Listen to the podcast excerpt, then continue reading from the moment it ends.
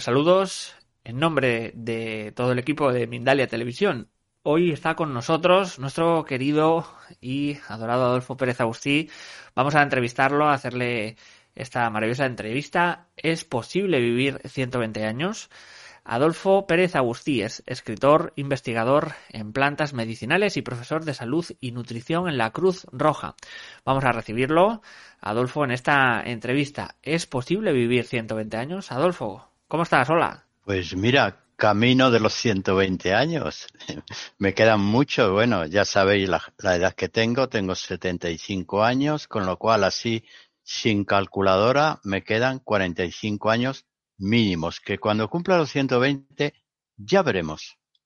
Eh, es posible vivir 120 años y además, eh, Adolfo, es deseable, es decir, eh, imagino que también tiene, aparte de lo vital de vivir 120 años, este peligro para algunos de que quizás sea demasiado tiempo, es decir, de que, por así decirlo, estén cansados de vivir tanto, pero de alguna forma, ¿cómo revertir ese pensamiento para decir, no, no quiero 120, quiero 140, quiero 150. ¿Cómo hacer para vivir en plenitud también, ¿no? Y, eh, eh, en ese trayecto que se nos olvida muchas veces y que forma gran parte de la vida, ¿no? No es eh, que alguien ya esté perdido a los 65, a los 70 años, ¿no? ¿Cómo hacer?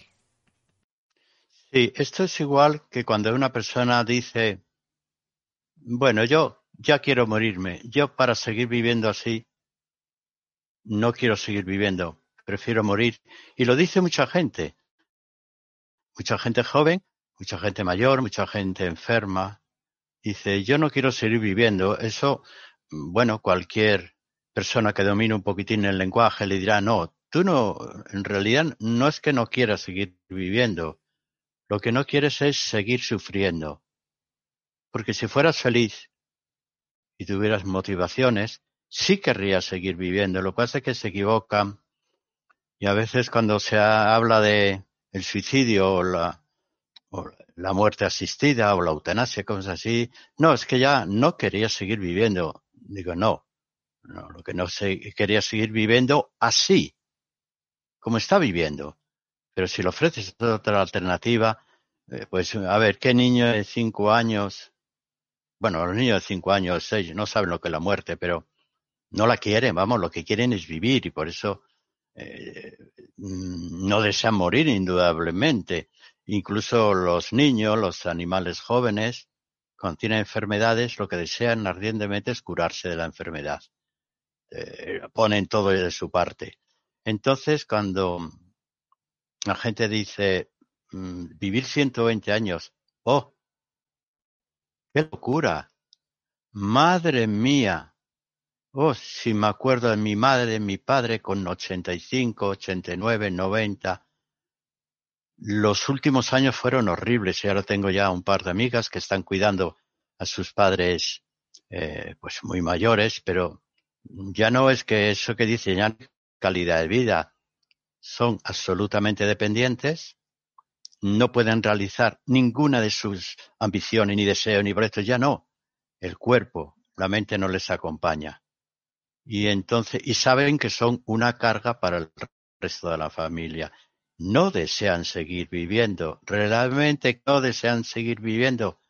Pues si cogemos a alguien de 85 años igual que él, que sale todos los días a la calle a comprar, que va al cine, que habla, que todavía tiene cierta coquetería para arreglarse, hablo de una mujer de 85 años.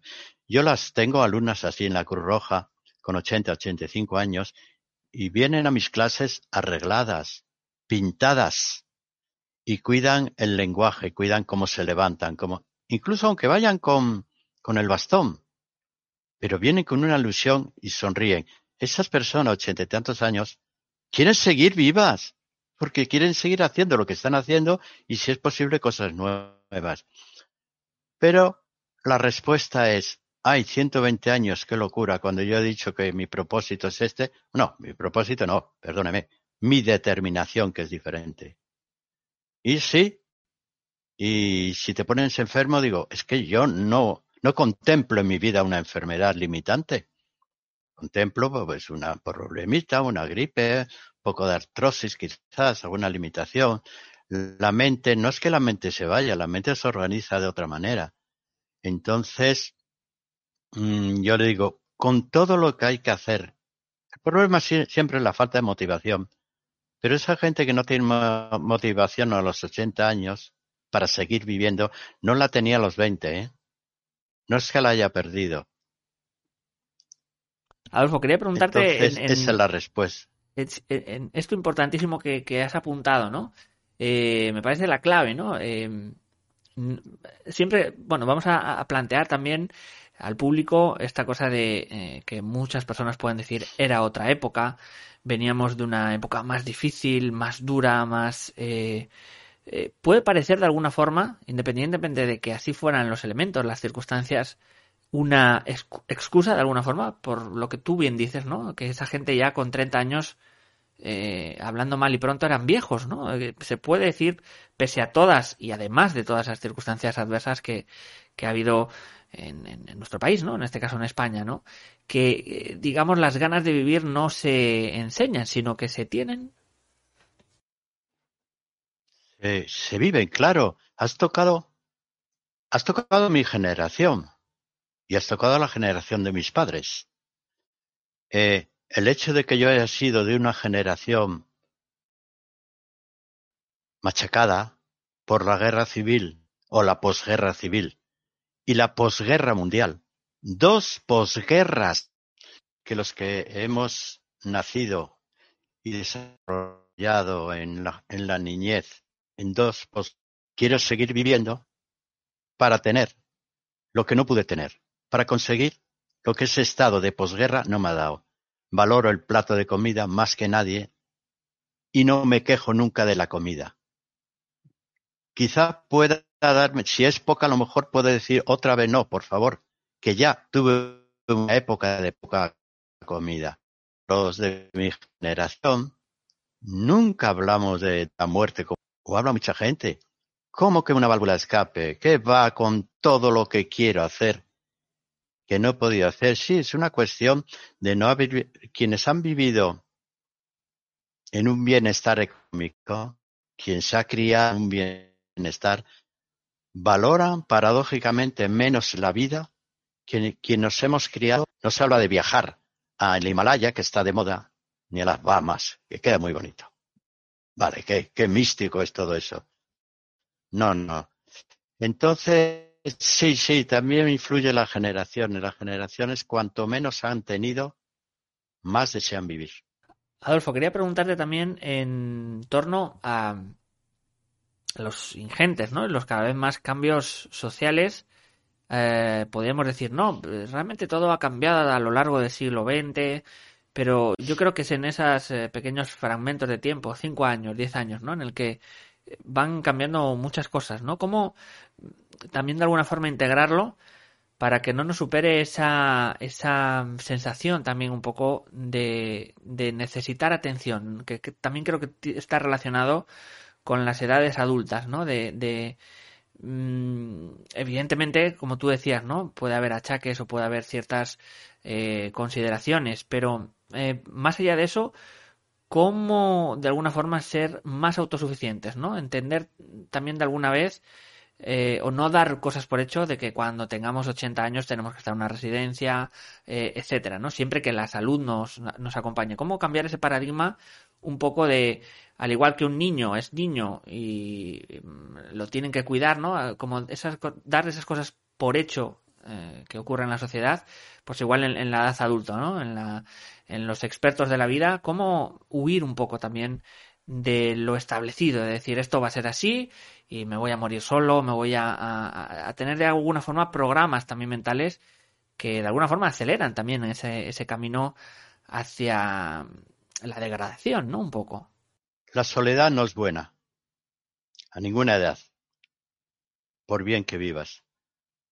El, mm, recuerdo a mi abuela, mi abuela materna, que encorvada, hundida, con ochenta y tantos años, cuando yo iba a verla, me decía, te voy a poner un caldito. Digo, vale, abuela, pero voy yo a la cocina, lo preparo yo y, y tomamos un caldito cada uno. No, no, hijo, no.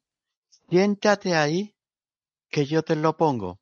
Y yo debía respetarla, porque el motivo de su vida para seguir viviendo, y fíjate que te lo resalto ahora, era ayudar, no ser ayudada. El motor para seguir viviendo era la ayuda que ella podía seguir prestando. Cuando una persona la metes en un confinamiento, en una residencia que es un confinamiento, ya deja de ser útil. No es útil a nadie. Es al revés. Los demás de su alrededor son útiles a ella. La resuelven sus problemas. Si está deprimida, hasta le dirigen la palabra, la motivan, la hablan, la acarician, la dicen cositas, juegan con ella, la, la lavan. La... Y esa persona, no me extraña que la gente de las residencias solamente espere la muerte. Eh, bueno, mejor pasado mañana que hoy, pero vale porque les ha quitado la utilidad.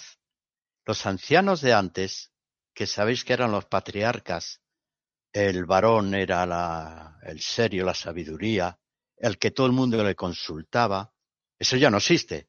El varón ahora está sentado viendo Telecinco con suerte, que a veces ni, ni siquiera eso va a ver. Entonces, y la mujer, pues tenía una utilidad, era lo que antes se llamaba que ahora no se puede llamar, era una ama de casa. Mi madre era una ama de casa 100%, pero eso es decir mucho. Era la dueña de la casa y de las personas que vivían. Mi madre dirigía toda la casa. La comida, el horario, los vestidos, las salidas al colegio, si vamos a la playa, si nos quedamos aquí, y, al, y a mi padre también le decía, no, no vayas si la calle, espérate que yo, yo controlo que esa camisa no puede llevar así. Era, era, no de, ama de casa quedaba muy bonito, cara no se puede decir porque parece peyorativo, parece ser mujer arrinconada, no. Lo eligieron o les tocó ser ama de casa, no lo sé. Pero eso era el motivo, el motor de su vida. Y no se podía morir ni siquiera hablaban del día que yo me muera. Porque llegaron los hijos, llegaron los nietos y llegaron los bisnietos. Y ella, siendo útil a toda la familia. Y mi padre seguía siendo la, la cabeza que te daba el gran consejo o la, o la gran reprimenda, ¿eh? que también era el que te ponía firme y pobre de ti como levantase la voz a tu padre. Te crucificaba toda la familia, pero todas, hermanos y mamá. Entonces, los dos, cada uno con su rol, tenía una razón para estar sanos y estar vivos. Ahora se la hemos quitado. Jubilarse a los 65 años, yo quitaría la palabra jubilarse. Jubilarse viene de júbilo, señor. ¿Dónde está el júbilo de apartar a una persona de ser útil en, su trabajo, lo que ha elegido, y arrinconarle ahí? ¿Dónde está el júbilo? Hombre, por Dios. Así que, a ver si dejamos la palabra jubilarse. Pensionista, bueno, puede ser. Adolfo, quería preguntar en, algo que, estás apuntando ya actualmente y es em, también el cambio de roles en, la sociedad entre hombre y mujer, ¿no? ¿De qué manera va a determinar quizá ahora, de aquí en, en 20, 30 años, lo empezaremos a notar, ¿no? Por de ese cambio también de paradigma en cuanto a la incursión de la mujer en el trabajo. ¿Cómo crees que va a cambiar también esos espacios de adultez? En el sentido de, eh, probablemente, ¿no? Cuando seamos más viejitos, pues eh, no tengamos esa dependencia de, de, o ese pensamiento que había antes de no puedo estar solo, eh, necesito a alguien que me quiera, digamos, cómo cambia eh, en cuanto a lo sentimental, eh, el, hecho de las relaciones humanas, ¿no? De las parejas, sean cual sean, dos, eh, dos mujeres, dos hombres, un hombre y una mujer. ¿cómo, ¿Cómo va a cambiar también la, la sensación de vejez, entre comillas, esta, este cambio también de paradigma social? ¿Cómo crees que va a afectar? Primero habría que quitar la palabra vejez como algo peyorativo, como algo no deseable. Eh, si quitamos eso y lo transformamos, bueno, hay nombres más bonitos, tercera edad, vale, edad de oro, vale, eso ya demasiado, ¿no? Yo prefiero llamarme un veterano de la vida. Nadie se puede ofender. Soy veterano y soy veterano en la vida. A los 20 años no eres veterano, ¿vale? Eres, eres, eres inteligente, pero veterano no puedes ser todavía. Entonces habrá que quitar ese concepto. De tal manera, la sociedad actual, y si miramos la española, eh, está en una fase mala. Porque cuando ves las estadísticas y te dicen que el relevo generacional ya no va a ser posible, que van a nacer menos niños que personas morirse, no va a haber un relevo generacional y que hay más hogares, y escucha esto, que no me lo he inventado, con perro que con niño. Una gran cantidad de parejas que deciden vivir juntos, casados o no casados es otro asunto, eso es un trámite burocrático. Deciden vivir juntos, rápidamente se cogen un perrillo, un cachorro. Le hablan como si fuera un niño pequeño y le tratan como un niño pequeño. Y le educan igual. Eh, y no desean tener niños. No los van a tener. Cuando llegue la edad de la chica de 50 años, eso ya va a ser irreversible, a no ser que la adopten, pero que eso ya es otro asunto. Ya no es sangre de tu sangre. Entonces ha cambiado. Pero ¿qué, es lo que le ha hecho que ha cambiado? Hay, hay una manipulación de la sociedad. Eh, una familia con niños requiere una atención social y estatal enorme tanto en colegios como en comodidad, bienestar, atención médica, requiere una atención. Ya no te digo que sea familia numerosa como la mía, que éramos siete hermanos, y requiere que el Estado se vuelque. Hay ciertos privilegios sociales que solamente lo tienen las familias numerosas. Entonces les es más fácil controlar parejas que no tienen, no han formado una familia. Hay un paradigma que ha cambiado hijos. Bueno, yo le diría, bueno, pero tampoco se consiguen no teniéndolas. Yo tengo dos hijos, tengo cuatro nietos y, los que vengan, a lo mejor me vienen más. Entonces, eh, yo tenía un perrillo, pero he tenido un perrillo con mis hijos, porque ellos necesitaban eh, otro tipo, volcar afectos en un animal. Bueno, he tenido el perrillo, he tenido a mis hijos, he tenido a mi esposa, entonces ese, eso ha cambiado. Y, estamos, y sin embargo la gente no es más feliz. Y se divorcian y se separan más que antes. Te dirán, no es que antes aguantaban. Bueno, eso es muy, muy subjetivo. No hables por toda la humanidad. Unos cuantos se aguantaban, pero otros cuantos eh, tenían el leitmotiv tenían la razón para vivir, que era el grupo familiar.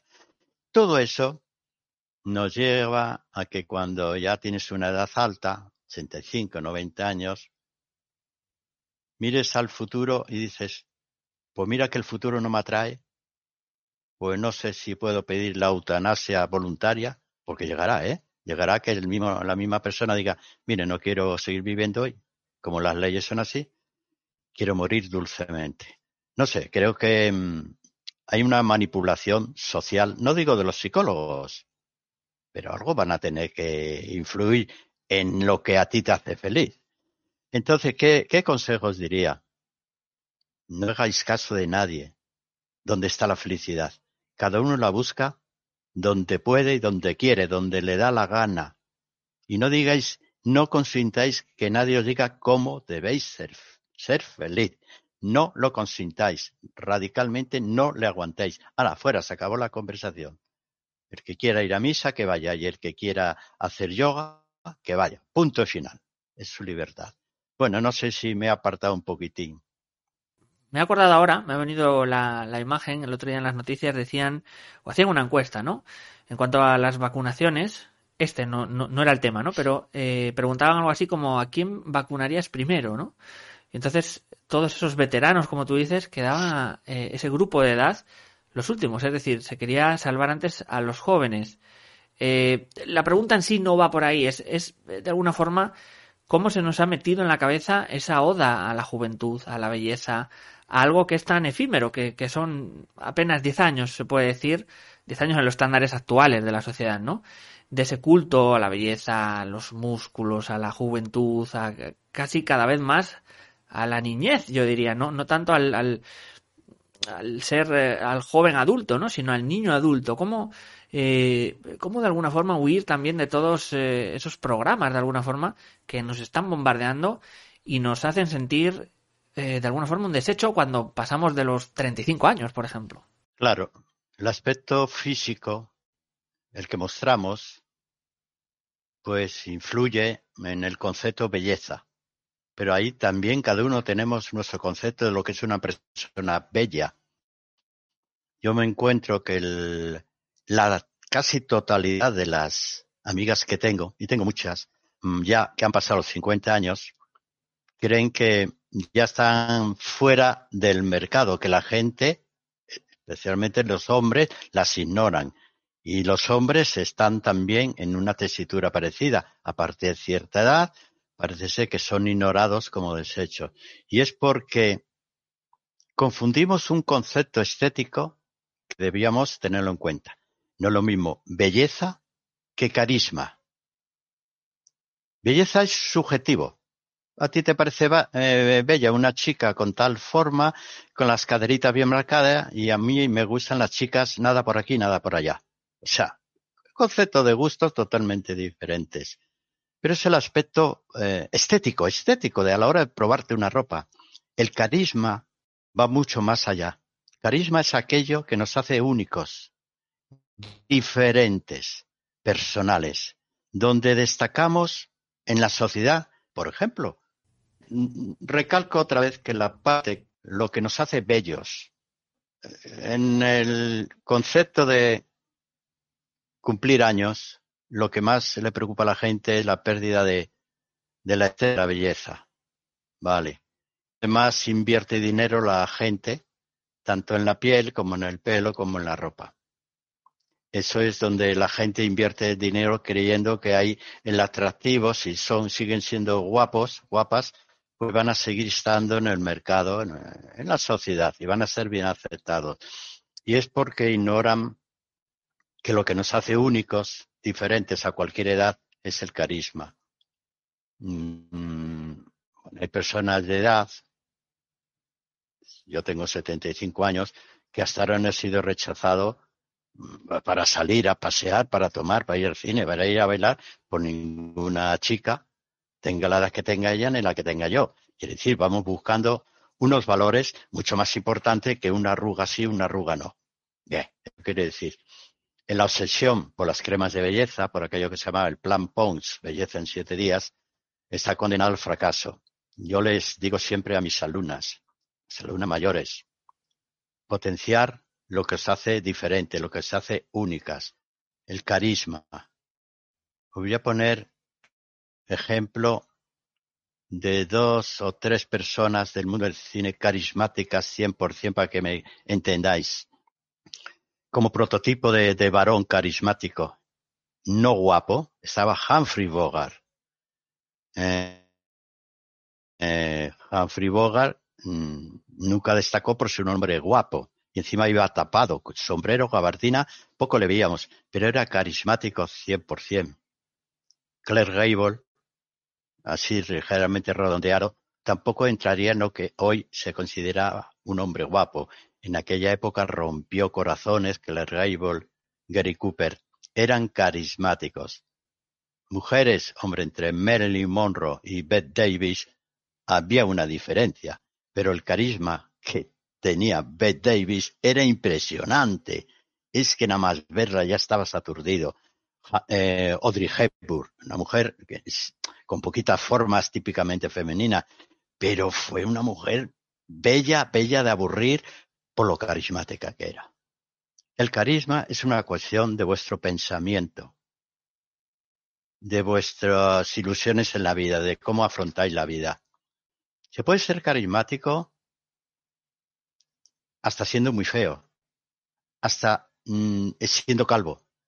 Pero si cada vez que tú abres la boca dices cosas que merecen la pena ser oídas, estás siendo una persona carismática que lo tuyo no es la palabra, lo tuyo puede ser la paciencia, la paciencia que tienes para aguantar a los bestias que te rodean. Ahí está tu parte carismática. Tu carisma puede estar en la dulzura, en el modo que tienes en atender a la gente que sufre, en cómo le miras al sufriente, en tu paciencia y también en tu deseo de aprender. Yo digo a todo el mundo, por favor, seguir aprendiendo, seguir yendo a la universidad eh, o a la escuela. Ya sabéis que yo llevo, no sé si llevo ya ocho años en la universidad para los mayores. Eh, eso es un deseo de seguir aprendiendo, enriqueciéndome. Eso es un deseo de no tener Alzheimer nunca en mi vida. Y no lo voy a tener. Lo digo ahora mismo, no voy a tener porque yo estoy haciendo lo posible para no tener Alzheimer, para no tener demencias. Es enriquecer mi mente con materias dispares. Eh, se he puesto la universidad porque yo he, pasado desde monográficos de filosofía, psicología, astronomía, astrofísica, genética, biología, de todo lo que os podéis imaginar porque la universidad te enseña todo aquello que quieres. Entonces, con el paso del tiempo, podéis ser insoportables, feísimos o carismáticos. Es una decisión vuestra, enriquecer aquella parte que os hace diferente, aunque sea la seriedad ¿por qué tenéis que estar siempre sonriendo? Si vosotros sois más serios y para que alguien os haga reír ya es difícil, pues bueno, sois no de risa fácil, sois de risa difícil. Adolfo, vamos a, después de, este cierre, ¿no? Antes de pasar a, preguntas, vamos a, recomendarles también a todos los espectadores ese taller Descubre los secretos de una larga vida rebosante de salud que tendrá lugar este 15 de enero. ¿Cómo, ¿Cómo se va a desarrollar? ¿Cómo va a ser? ¿Qué nos vas a contar? ¿Qué nos puedes decir eh, de cara a todos los espectadores que nos están viendo y se quieran apuntar a este taller de Mindalia? Yo voy a hacer mucho hincapié en la parte que más podéis controlar, que es la parte orgánica. Fijaros, la parte vuestra, vuestro cuerpo. Parte más compleja puede ser la personalidad, vale, la psicología, pensamiento. Pero yo voy a decir mucho qué puede hacer una persona para que su cuerpo le acompañe el resto de los 120 años. voy a recalcar la parte más... Cuando hable de partes científicas, procuraré ser eh, sencillo y muy directo para no marearos. Pero sí voy a decir muchas cosas científicas, médicas, que están, ya están ahí, no, no son elucubraciones, de por qué envejecemos. Y os va a llevar la sorpresa que no envejecemos por una causa, sino por docenas de causas juntas. Cuando un montón de causas se han deteriorado y se juntan en la misma época de, vida, de la vida, 80, 90 años, hay un envejecimiento malo y acelerado y una muerte prematura. Eso se llaman, en medicina lo llaman los marcadores biológicos del envejecimiento, que comienzan casi en el momento que nacemos. Ya lo sabéis, aunque hay una época de gran plenitud, ya a partir de los 30 años eh, ya empieza a ser más complejo y, la curva descendente no es inevitable, pero ahí llega. Entonces los marcadores biológicos están ahí. Os nombraré por lo menos, por lo menos los más controlables por vosotros, que son 12 marcadores biológicos que podéis actuar para empezar a revertir un poquitín los procesos de envejecimiento y lograr la longevidad. Os marcaré también los, eh, los marcadores, por decirlo así, cognitivos, los de la mente, lo que más preocupan. Porque es cierto, si la mente enferma, el cuerpo enferma. Y lo digo claramente, si la mente enferma, el cuerpo enferma. Porque la mente no es solamente una cosa de la razón, de la inteligencia, del conocimiento. No, señor.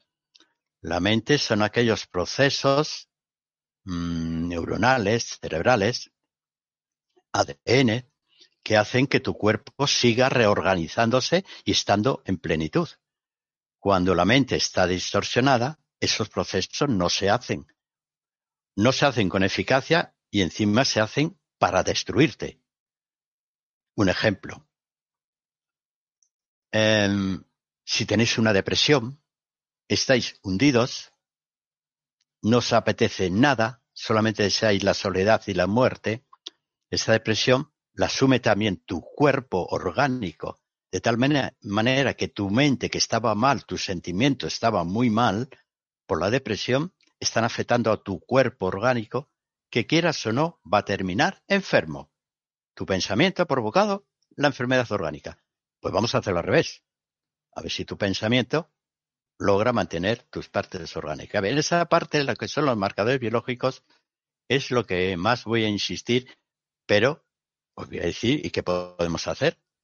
Son al menos entre 12 y 14 marcadores biológicos. ¿Podemos influir en todos? Veréis que no es difícil. Lo puedo decir de una manera sencilla. Hay que tener determinación por cumplir 120 años con plenitud. Determinación. Esto es como si fuera un gen. Gen sale con un determinismo. Gen de la obesidad. Lo tenemos ahí. Hay un determinismo. Ese gen está calculado para que esa persona vaya a ser obesa. Pero tú la determinación, el determinismo lo puedes cambiar a través de la expresión génica. Bueno, ya lo explicaré con más detalle. Quiere decir, el pensamiento puede modificar ese gen que te ha llevado hacia la osteoporosis casi irreversible, que no hay manera de curarla. Veréis que eh, en, medicina está todo por descubrir, pero hay un montón de cosas descubiertas. Y luego, os voy a decir, ¿y la naturaleza que puede aportar? Uh, la naturaleza. Madre mía, lo que nos rodea, lo que tenemos a nuestro alrededor. En esencia, eso va a ser Vamos a recordar, Adolfo, a todos los espectadores en relación a, este taller y, les lanzamos una pregunta y es si os gustaría vivir una vida rebosante de salud. Eh, este es el momento de aprender cómo hacerlo con Adolfo el día 15 de enero de 2021. Adolfo Pérez Agustí compartirá todos sus conocimientos en un taller online celebrado por Mindalia.com eh, Adolfo nos revelará algunos de sus secretos para reforzar el sistema inmune de una forma eficaz, como nos ha contado ahora hace unos segundos, y sobre todo natural, de forma que todos podamos ponerlo en práctica desde ahora mismo. Recordar, quedan pocos días para que el plazo de inscripción finalice, no os lo penséis, así que podéis eh, reservar esta plaza en mindaliacongresos.com, escribiendo un WhatsApp también al 34, recordar prefijo España, 34 644 366 733 o enviando un correo electrónico a talleres.mindalia.com. Vamos a irnos ahora con el turno de preguntas y comenzamos con Delta la Suripantera de México desde YouTube. Eh, he escuchado sobre los cinco ejercicios tibetanos eh, de rejuvenecimiento. ¿Son similares al yoga? ¿Cuál es su opinión? Cuando cogemos civilizaciones ancestrales que han perdurado sus costumbres. Perdura quizás también lo que es útil. Y miramos cómo han vivido en la India, ahora no. Anteriormente tenían fama de longevos. Hay otros países muy longevos. Eh, en el Cáucaso en Latinoamérica también no hay.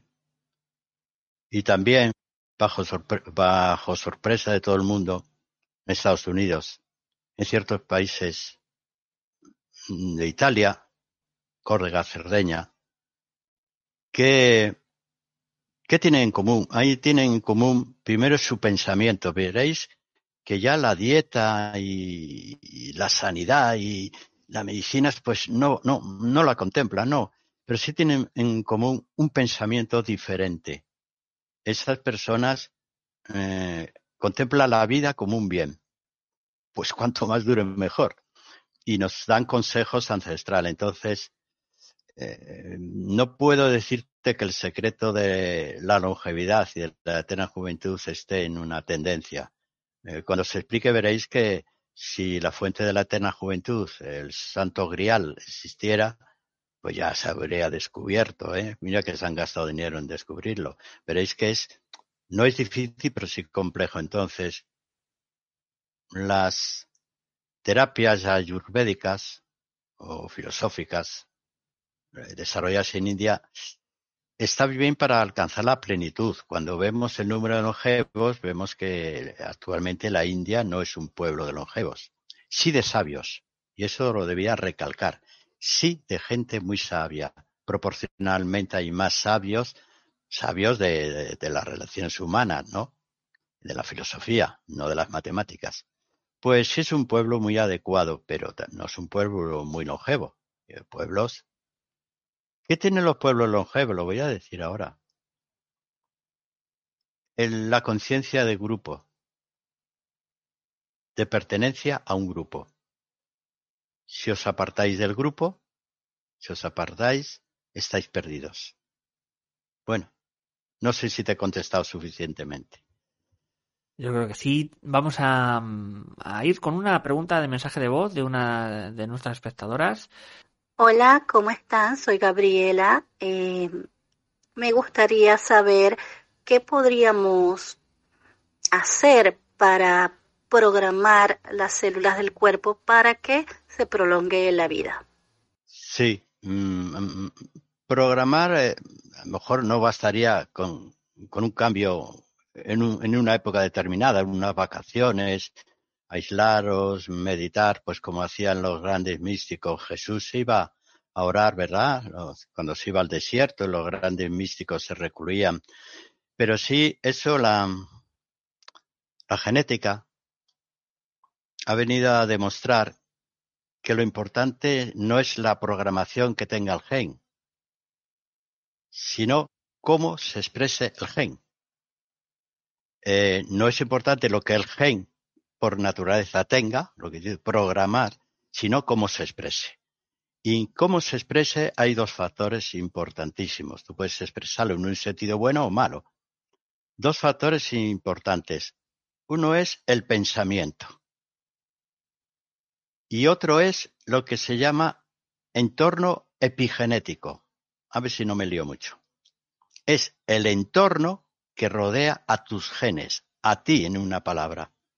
El entorno de tu vida y el entorno es complejísimo y es muy amplio.